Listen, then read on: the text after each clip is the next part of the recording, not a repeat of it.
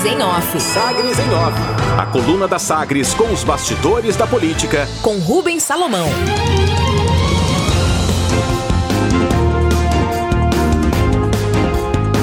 E as informações desta terça-feira, dia 6 de setembro de 2022. Líderes na corrida presidencial buscam o voto feminino e usam imagens de esposas. Na corrida pelo voto das mulheres, que representam 52,6% do eleitorado, contra 47,4% de homens. Os líderes nas pesquisas, Luiz Inácio Lula da Silva do PT, Jair Bolsonaro do PL e Ciro Gomes do PDT, adotam estratégias parecidas apesar das diferenças entre eles e os ataques trocados. Na primeira semana de propaganda eleitoral no rádio e na TV, os três levaram o que já era testado nas redes sociais, em entrevistas e discursos, com citações e espaços para as esposas falarem. A campanha do ex-presidente Lula apresentou a socióloga Rosângela da Silva, a Janja, como protagonista na primeira aparição dela no horário eleitoral. Ela se apresentou como esposa do candidato e disse estar ao lado dele nessa caminhada pelo Brasil da esperança. Abre aspas, sabemos das dificuldades que nós mulheres enfrentamos atualmente. São milhões de mulheres endividadas para poder levar alimentos para as suas famílias.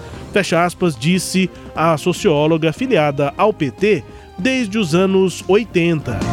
A posição de destaque dela difere do papel discreto desempenhado pela então esposa de Lula nas eleições presidenciais anteriores, Marisa Letícia, falecida em 2017 não falava em propagandas ou comícios nas disputas de 1989, 94, 98, 2002 e 2006.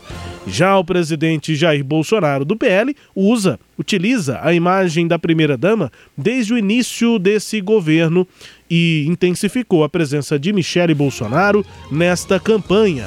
Ela faz discursos em comícios e monopolizou um vídeo de 30 segundos em que defende o atual governo. A peça foi divulgada no YouTube e na TV, mas foi retirada do ar pelo TSE, já que o presidente não aparece, o que viola as regras eleitorais. Números. Pesquisa Datafolha apontou que 35% dos homens dizem votar no candidato à reeleição em resposta espontânea, dizem votar no presidente. O índice caía para 24% entre as mulheres. Os números variam menos entre os eleitores de Lula. 39% dos homens declaram voto no petista contra 41% das mulheres. E claro, tem também o destaque para a rejeição. A rejeição de Bolsonaro é mais discrepante. São 55% das mulheres as que dizem que não votam de jeito nenhum no atual presidente. Entre os homens, a rejeição de Bolsonaro é de 35%.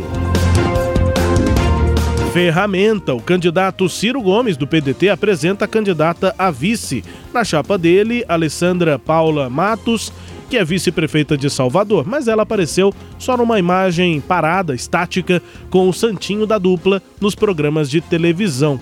Quem fala no programa é a esposa de Ciro, Gisele Bezerra, que ocupa a função de apresentadora do programa do candidato do PDT.